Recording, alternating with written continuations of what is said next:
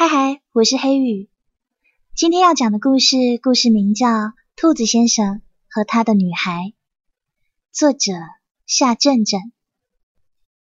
喜欢听故事的朋友，不要忘记关注黑羽的微博，名字就叫 NJ 黑羽，微信公众号也叫 NJ 黑羽。现在，我们一起来听故事。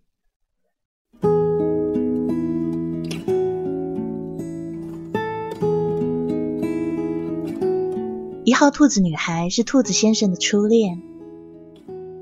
兔子先生在还不知道喜欢是什么的时候，就已经喜欢上一号兔子女孩了。初恋，兔子先生后来想，就是指一个人还没学会游泳，就已经提前坠入爱河了吧？那个时候，一号兔子女孩喜欢吃甜食。兔子先生就把自己的零花钱都攒起来，给他买甜食吃。兔子先生有一天对一号兔子女孩这么说：“以后长大了，我要开一间很大很大的蛋糕房。”一号兔子女孩说：“那我长大了就嫁给你当老婆，这样子我天天就有好吃的。”后来，兔子先生长大后。真的开了一家全城连锁的蛋糕房，但兔子女孩不久后却嫁给了别人。据说她嫁给了一名牙医。婚后第二年，她生了个女儿。女儿一天天长大，她渐渐喜欢没事就往兔子先生的蛋糕房跑，因为在那儿只要一点点钱，就可以买到吃不完的点心。小女孩觉得兔子先生是这世上最好的人，不像他爸爸，整天只会在他耳边唠叨一些蛀牙啊什么的。所以有天，她对兔子先生说：“等我长大了，要嫁给叔叔。”因为这样子，你就天天有点心吃了。兔子先生问。小女孩很认真的点了点头。兔子先生忍不住笑了。对于一个小孩子来说，天天有甜点吃，也许已经足够了。但关于牙齿和爱，兔子先生想，仅仅只有甜点，还是太过于冒险。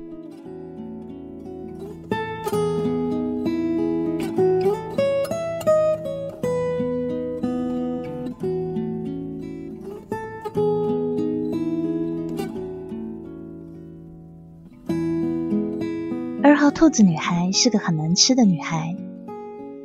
我心情不好的时候就喜欢吃东西。第一次约会时，二号兔子女孩对兔子先生说：“你不介意我这么能吃吧？”“不不，完全不介意。”兔子先生看着二号兔子女孩三口两口就吞掉一份鸡腿堡，难免有些愕然。但他还是觉得兔子女孩吃东西时的样子。实在太可爱了。然而，问题是那天和兔子先生在一起时，这女孩吃掉了整整四份鸡腿堡，这让兔子先生心里不由一阵沮丧。原来他和我在一起时心情这么不好啊！于是他把想要表白的话咽进了肚子里。直到许久以后。当已经有了女友的兔子先生再次从那家店路过，透过玻璃窗看到二号兔子女孩一个人默默吃着满满一大桌巨型汉堡和薯条时，才意识到他或许错过了什么。而当时二号兔子女孩完全没有注意到窗外的兔子先生，她只是一口一口不紧不慢地清理着堆在桌上的食物。和当初几口就能解决掉一份汉堡的豪迈，完全不可同日而语。看着女孩有条不紊进食的节奏，兔子先生突然觉得肚子有些空荡荡的。他很想走进去和女孩一起抢着吃桌上的那些食物，但他还是克制住自己，赶去和女友约定的吃饭地点。那天晚上，兔子先生点了好几次餐，一顿饭几乎是他平时三四天的饭量。吃到后来，坐在他面前的女友都不由担心起来：“你没事吧？”女友把水杯递给他：“嗯，没事。”兔子先生喝了口水，咽下口中的食物。我只是觉得今天的心情好像非常适合吃东西。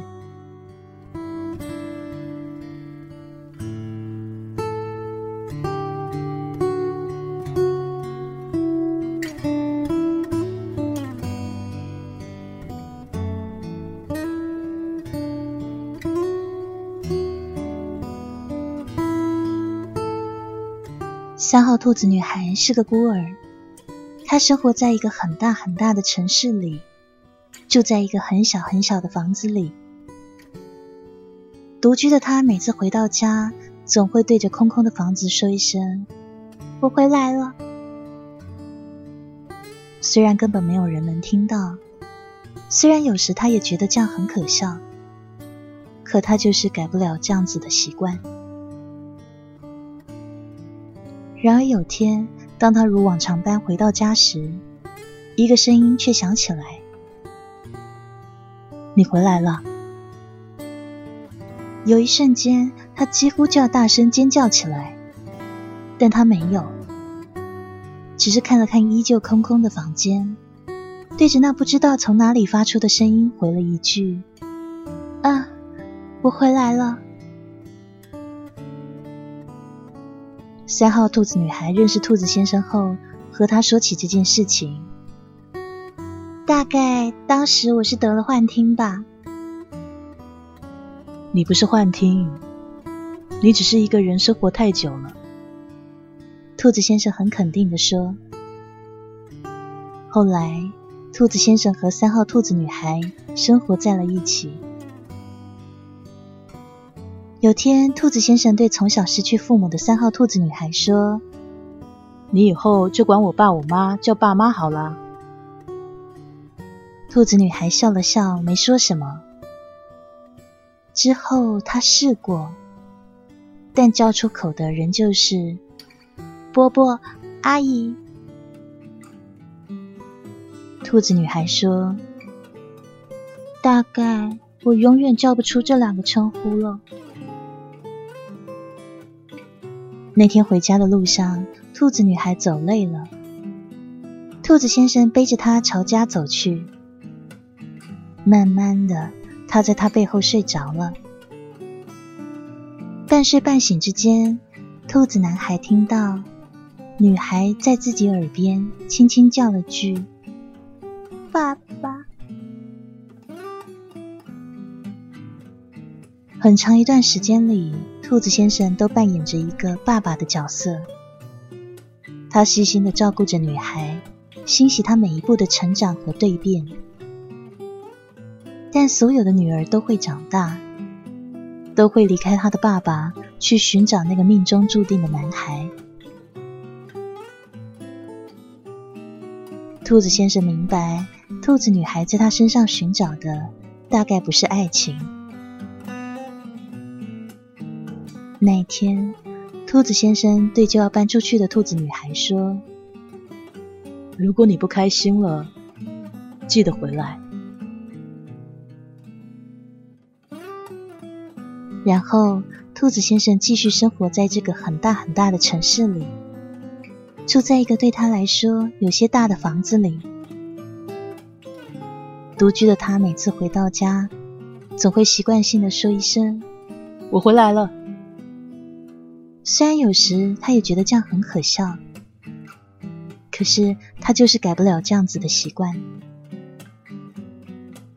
因为他一直期盼，当有天他如往常般回到家时，可以听到一个熟悉的声音对他说：“你回来啦。”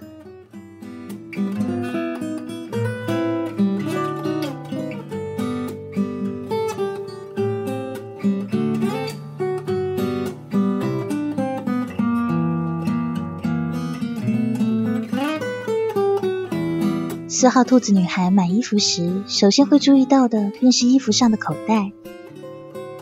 她喜欢穿那种带着一个大大口袋的衣服，而且最不可救药的是，那更多只是用来当做装饰的口袋，往往都会被四号女孩塞满了各种东西。你已经不是小孩了，好吗？干嘛总喜欢穿这种衣服啊？有的时候，兔子先生会忍不住问出口来：“我哪是小孩子啊？我明明是袋鼠妈妈，好吗？”女孩总是能让兔子先生瞬间无语起来。你像别的女孩那样买小包不行吗？过了一会儿，兔子先生提议道。于是，兔子先生带着她去买包。逛了十几家店后，他买的还是一个口袋形状的小包。你就那么喜欢口袋啊？对啊，因为口袋就像是一个独立于世界这个大空间之外的小小空间啊。除了这个以外呢，我还喜欢抽屉、小盒子、储钱罐、纸箱、衣柜，所有这些东西我都很喜欢。兔子女孩说。真不知道她是认真的还是开玩笑。你喜欢衣柜？对啊，小时候有段时间，我几乎天天晚上都躲在衣柜里睡觉。每一次只要躲在衣柜里，被黑暗包围起来，我就会觉得很安全哎。于是兔子先生下结论说：“奇怪的小孩，心和肚子和口袋这三样东西里面。”至少要有一样不是空的才行。兔子女孩又开始发表她奇怪的口袋理论。因为我要减肥，所以肚子常常都是空的。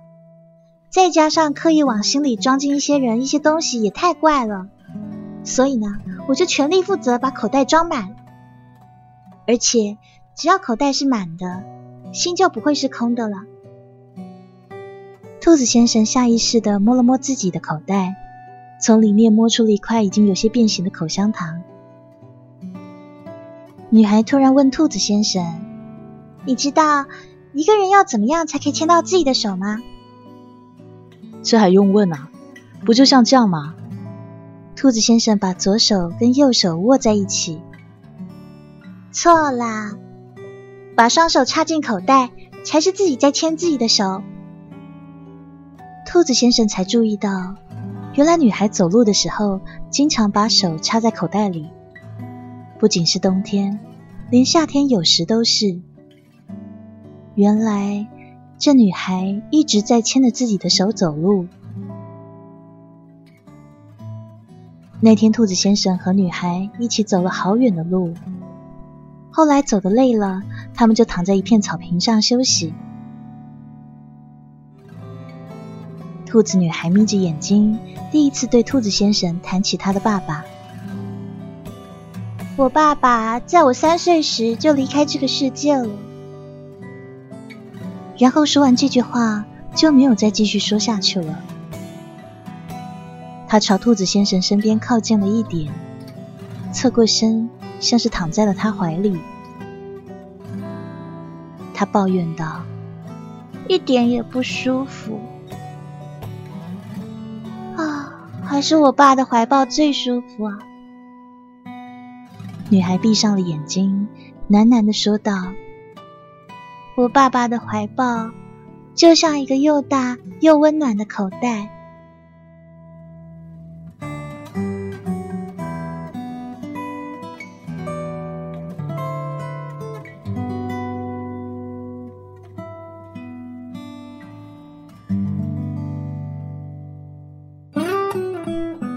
世界上根本没有完全和平的分手，这是兔子先生在五号兔子女孩身上学到的。在和女孩所谓的和平分手以后，兔子先生的第一次生日，女孩打过一个电话给他。艾勒里奎恩的那本《歪的悲剧》你还没看过对吧？简单的问候之后，他问兔子先生：“呃，对啊，怎么了？”兔子先生有些怀疑，为什么他会问这种问题。平常的他是最反感这类小说的。你曾经说过，这本歪的悲剧可能是推理小说中的最高杰作，对吗？至少也应该是前五名吧。所以你一直忍住没有看这本书，是想等到哪一天把艾勒里奎恩的其他作品都看完了再看他，对吗？没想到你还记得啊！兔子先生突然觉得有点感动，他心想：今天是我生日，难道他是寄了这本书给我当做礼物吗？昨天呢，我去买了这本书，连续逛了三家书店才找到。于是兔子先生听到这，忍不住轻声的说：“谢谢。”而且我想，你从前说的没错。昨天晚上我用了一晚上的时间，一口气读完了这本书。虽然我没有读过其他同类型小说，不能做出比较，但这本书讲述的故事确实很让人震动。他说这些是为了向我证明什么吗？证明他其实很愿意进入到我的世界，好好了解我吗？兔子先生想着想着，居然把自己的想法开口说了出来。电话两边都沉默了下来。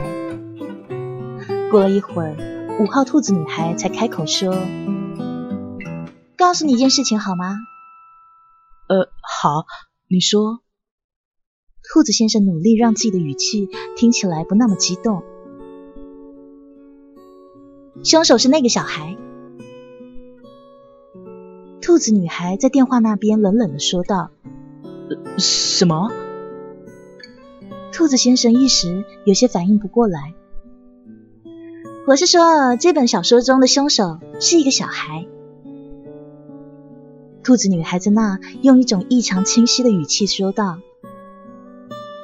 还没有等兔子先生做出任何回应，兔子女孩已经不留任何余地的挂断了电话。是的，这世上根本不存在和平分手这回事。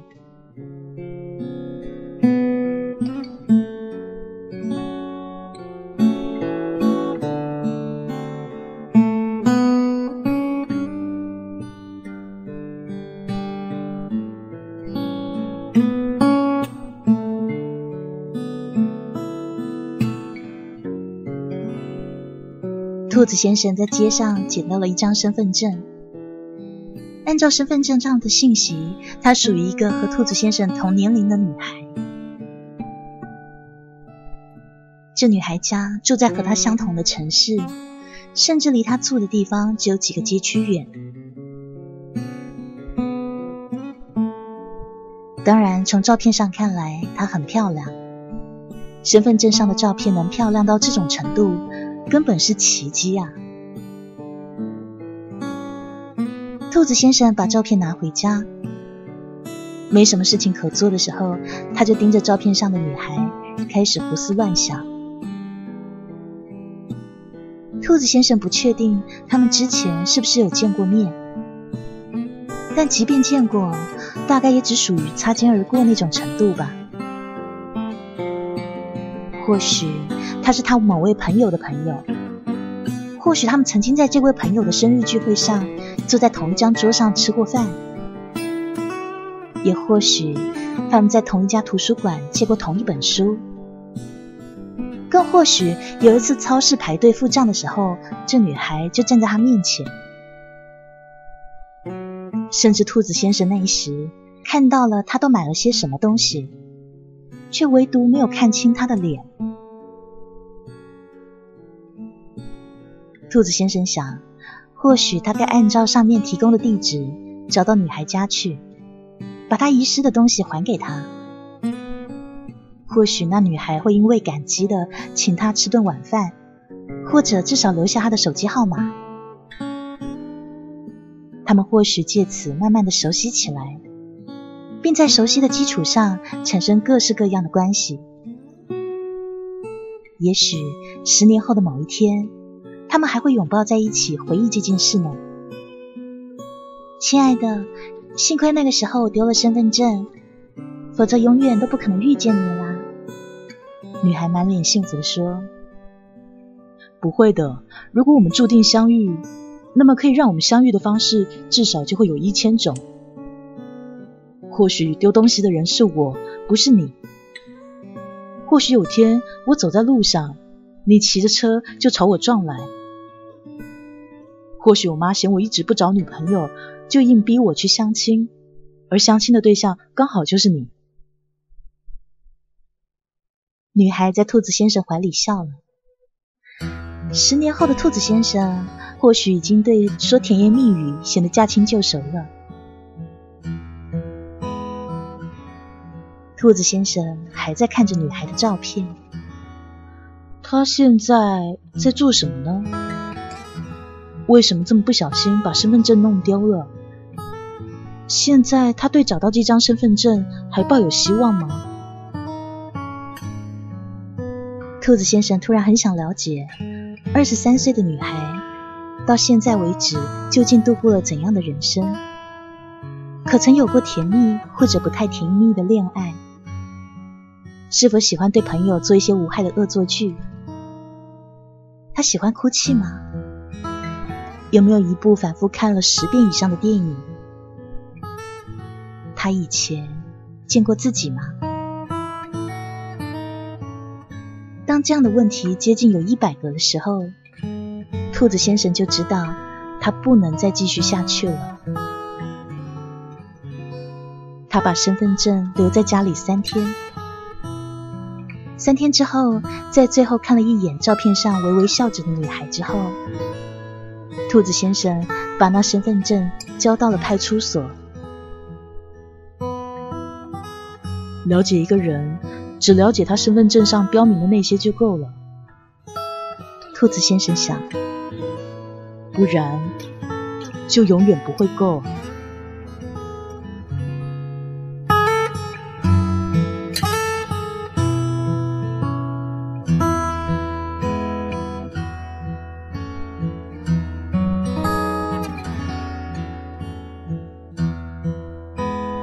在分开很久以后，兔子先生在街头又遇见了第六号兔子女孩。好久不见啊！兔子先生对六号女孩说。六号女孩看上去有些迟疑。嗯，好久不见了。怎么样？最近还好吧？还算可以。你呢？也还好吧。哈哈，兔子先生有些不自然的笑了笑。最近还在画画吗？对啊，毕竟是那么多年的习惯了。那就好。什么时候来这城市的？有一段时间了吧。你呢？对这城市还习惯吗？开始是有点，但人不就是什么都可以习惯的吗？啊，或许吧。嗯，你现在和现在的恋人还好吗？还是老样子呗，能一直老样子就不错啊。听说马上还会有一场降雪，衣服记得穿厚点。谢谢你提醒。不客。啊，别冻着就好。你看上去好像都没有什么改变。是吗？我倒是觉得最近自己老了很多啊。哪有啊？还跟以前一样啊。好像最近有人要组织同学聚会，你准备去吗？这个可能不一定有时间，我尽量吧。也是哦，大家都忙了。是啊，都忙了。你呢？最近还有时间画画吗？啊，一直都在画着。毕竟，对不起，这个问题你刚才好像问过了。兔子先生说，几乎是说完的瞬间，他就后悔起来了。对不起，兔子女孩低头小声说，然后两个人告别。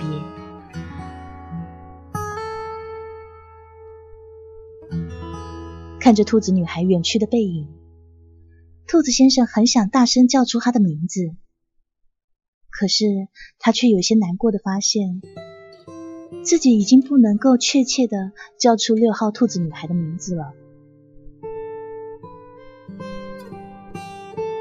同时，他几乎可以肯定的是，从女孩刚刚第一眼看到自己时，眼中露出的迟疑，这女孩恐怕也已经记不清自己的名字了。于是，兔子先生突然意识到，自己的身上大概也被标注着一个又一个代号。或许，他也只是一个在那些兔子女孩生命中。曾经有过确切姓名，却渐渐从面孔转为背影，最后沦为 X 或 Y 的兔子男孩。